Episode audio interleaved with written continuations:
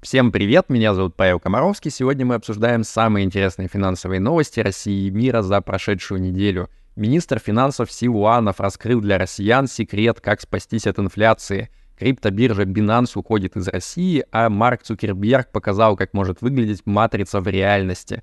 Поехали!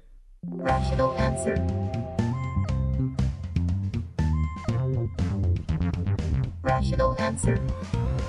Как вы помните из предыдущего дайджеста новостей, неделю назад президент России дал поручение срочно разобраться, что там происходит с рублем, а, ну и сделать ему красивый курс. При этом в глазах его читалось, что если не получится, то всем ответственным будут щедро розданы звездюли. Вот с тех пор все чиновники соревнуются, а кто придумает самую более лучшую идею по спасению рубля. А, правда, пока это все напоминает старый анекдот про Хрущева, кур дохнущих и замечательные идеи. Если кто не помнит, там, значит, Хрущеву все время ходил министр сельского хозяйства, и Хрущев ему придумывал всякие разные идеи, как бы сделать так, чтобы куры в колхозе не дохли.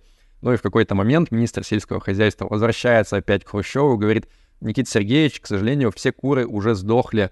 А Хрущев на это вздыхает и говорит, жаль, у меня еще было столько много замечательных идей. Как бы то ни было, в минувший понедельник своими замечательными идеями по этой теме поделился Максим Решетников из Минэкономразвития. Значит, Максим говорит, надо натянуть э, специальную китайскую защитную мембрану между внутренним и внешним рынком рубля. А, значит, стало быть, э, слишком много у нас утекает рублей за границу, и там вот на эти рубли всякие разные нехорошие люди покупают валюту, а мы от этого пугаемся, глядя на страшные трехзначные курсы – Идею с мембранизацией валютных рынков а, Решетников он подцепил у Китая. Там уже давно существует вот отдельно внутренний юань и специальный экспортный юань. И напрямую одно в другое конвертировать не так-то просто. Но Эльвире Сахибзадовне Набиулиной такая идея, если честно, не очень нравится. Она говорит, во-первых, сразу возникнет несколько разных валютных курсов, а это уже немножко стыдновато и вообще похоже на какой-то, прости господи, Иран. А во-вторых, она вообще считает, что такая идея, она не сильно-то в долгосрочной перспективе поможет поддержать рубль. А, короче, как бы то ни было, в следующем выпуске Скелетор вернется с новыми идеями по поводу того, как вообще спасать э, кур, э, как спасать курс, я точнее хотел сказать, извините. Кажется, у нас намечается новая рубрика «Цитата недели». На этот раз отличился министр финансов Антон Силуанов — который на прошедшем Московском финансовом форуме таким образом прокомментировал рост цен в России. В интернете прочитал, мне кажется, правильную мысль по инфляции. Там написано было, что если не покупать, то цены нормальные. С нетерпением жду момента, когда в официальных пресс-релизах Центробанка и Минфина начнут использовать волчьи цитаты из пацанских пабликов и мемы с Джейсоном Стэтхэмом. Я вот даже сделал черновой набросок новой речи для Антона Силуанова, послушайте. Покупать нужно где дешево, а если все дорого, то нужно продавать. Набиулиной не нравится, что россияне оказались по уши в ипотечных долгах. Эльвира Сахибзадовна на прошедшем банковском форуме в Сочи пожаловалась, что россияне берут ипотеку как не в себя. И поэтому за последний год объем выданных ипотечных кредитов он вырос аж на 30%. И вот это, стало быть, перегревает рынок. В результате цены на новостройки, они выросли на 40-50% по сравнению с ценами на вторичном рынке. Думаю, здесь речь идет про вот эти знаменитые льготные ипотеки под одну сотую процента годовых, то есть практически под 0%. Это когда ты приходишь э, к застройщику, и он тебе предлагает взять вот такую вот супер льготную ипотеку, но при этом сама цена квартиры почему-то оказывается раза в полтора дороже, чем аналогичная квартира, которую можно купить за наличку. Короче, ведомство Эльвиры Сахибзадовны собирается всячески бороться с такими вот лишними ипотечными кредитами. Например, они хотят запретить выдавать ипотеку тем, у кого ежемесячный платеж составит больше половины его дохода, а таких кредитов выдается сейчас больше 70%. Но при этом депутат Владимир Кошелев, он наоборот считает, что именно Набиулина-то и виновата в том, что россияне изо всех сил берут брать ипотеки, потому что она последний год ходит, всем рассказывает, как вот плохо, что перегрев на рынке ипотеки — и как надо бороться с льготными ипотеками. Соответственно, россияне в панике думают, что льготные ипотеки вот-вот отменят, и бегут их брать, пока еще дают. Посмотрим, что здесь будет в итоге, но я думаю, Центробанк, он все-таки будет продолжать ужесточать меры и прикручивать гаечки, что касается льготных ипотек. В Тинькофф инвестициях на внебиржевые торги выкатились четыре последних фонда Finex. Это самые популярные фонды на американский и китайский рынок, на акции всего мира и на золото. И вот по этим популярным фондам самые нажористые дисконты дают. Э, можно на внебирже приобрести всего лишь за 20% фонд от э, справедливой стоимости того, что у него внутри находится. Получается, что на текущий момент э, уже 20 из 22 фондов Finex торгуются на внебирже, а два фонда, они там так и не появятся. Речь идет про FXRU, российские еврооблигации, и FXRL, российские акции, потому что по ним не считается даже справедливая стоимость. Ну и значит, типа вот нельзя даже на внебирже ими торговать, к сожалению. Есть такой мегаизвестный уральский писатель Алексей Иванов. Он автор в том числе книги «Сердце Пармы», по которой в прошлом году, кстати, вышел фильм. Так вот, э, с этим названием произошла интересная штука. Какие-то предприимчивые ребята зарегистрировали торговую марку «Сердце Пармы» для продажи бухлишка и ювелирных украшений. И сейчас, получается, самому писателю Иванову в будущем потенциально нужно будет платить за использование чужой торговой марки. Чтобы не попасть в такую оказию, я давно уже хотел зарегистрировать свой бренд Ration Avance официально, но все как-то руки не доходили в течение последних нескольких лет. И вот, наконец, пару недель назад я подал заявку на регистрацию Ration Avance э, через сервис онлайн патент. Там можно все сделать очень удобно в режиме онлайн, прямо через личный кабинет. Да, вы все правильно поняли, это честная реклама. Я, получается, регистрирую свой торговый знак на свое ИП, но недавно эта возможность появилась еще и для физлиц и самозанятых. А, в онлайн-патент, кстати, перед э, подачей заявки на регистрацию можно еще бесплатно проверить, что нет никаких пересечений вот предлагаемого вами торгового имени с другими уже зарегистрированными марками, иначе вашу заявку могут просто отклонить. Ну и вообще, если у вас есть бизнес с риском того, что кто-то недобросовестно попробует его атаковать через регистрацию вашего имени, то рекомендую еще и подписаться на телеграм-канал Онлайн Патент. Они там обозревают всякие разные интересные нюансы защиты интеллектуальной собственности.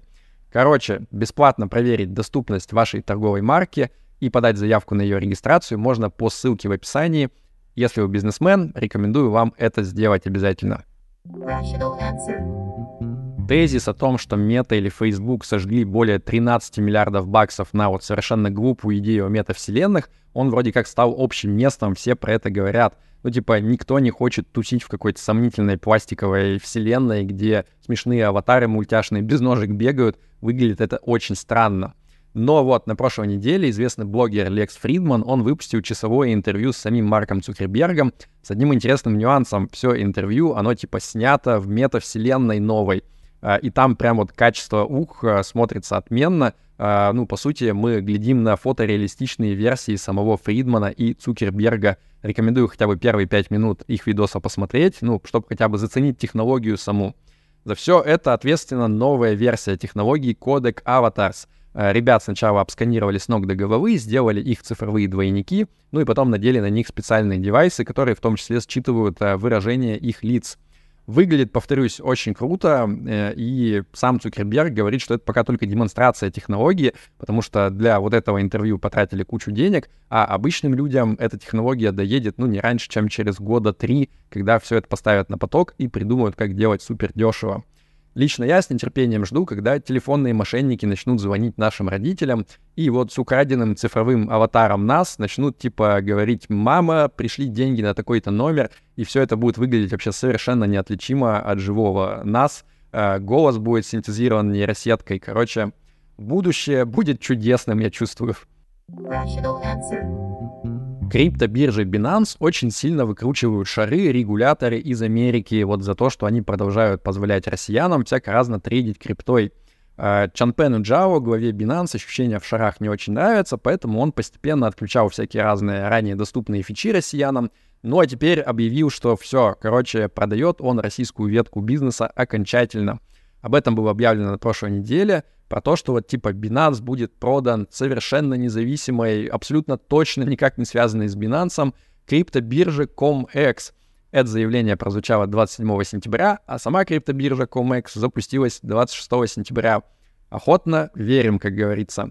Впрочем, для самих россиян, возможно, это не самые плохие новости, ну, потому что вот эта вот новая, типа, независимая биржа ComEx, она вроде как уже заявляет, что не сильно-то будет стараться все эти международные санкционные ограничения соблюдать, Например, она вернет э, россиянам возможность пополнять баланс рублями напрямую, видимо, с российских карт. Э, ну, типа, удобно. На всякий случай, правда, напоминаю вам, что э, в нынешние времена хранить какие-либо большие суммы на централизованных криптобиржах — это заведомо, ну, не очень лучшие практики по обеспечению безопасности ваших денег.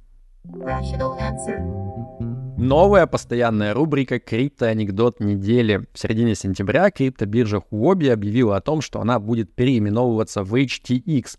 Ну, видимо, чтобы лучше возникала ассоциация с криптобиржей FTX, которая известна в первую очередь тем, что, э, ну, типа, она обанкротилась вместе со всеми бабками своих клиентов. Зачем нужна такая ассоциация, не очень понятно. Ну, как бы то ни было, слушайте дальше. Не прошло и пары недель с момента этого переименования, как один из горячих кошельков вот этой вот новоиспеченной криптобиржи HTX хакнули и своровали оттуда 8 миллионов баксов. Ну, окей, в масштабе всей криптобиржи эта сумма не сильно большая, и Джастин Сан, владелец HTX, он сразу типа заявил, что типа мы все это из своих покрыли, клиенты не пострадают. Но, тем не менее, это же немножко лол, согласитесь, то есть сложно не увидеть в этом соседстве новостей вот какой-то такой кармический принцип. Ну, типа, если ты свою криптобиржу переименовываешь в HTX, то ты как будто бы просишь вселенную, чтобы она вот что-то нехорошее однозначно с ней сделала. По крайней мере, мне так кажется.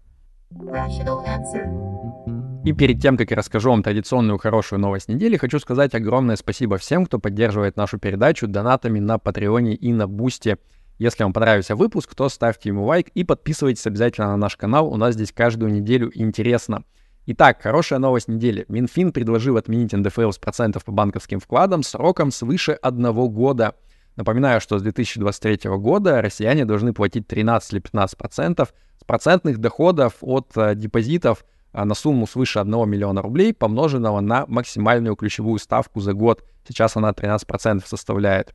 Так вот, э, Центробанк вроде концептуально не против такой идеи сделать длинные вклады более выгодными. Они еще при этом и думают над тем, чтобы страховую сумму по длинным вкладам увеличить. Сейчас она составляет 1 миллион 400 тысяч рублей для всех вкладов. Так вот, для длинных хотят сделать сумму повыше. У меня здесь только один вопрос. Как думаете, если примут эту инициативу, то какие длинные вклады станут самым популярным предложением от банков, типа вот 13 месяцев или уж совсем цинично 366 дней. Как бы то ни было, да прибудет с вами разум, пока.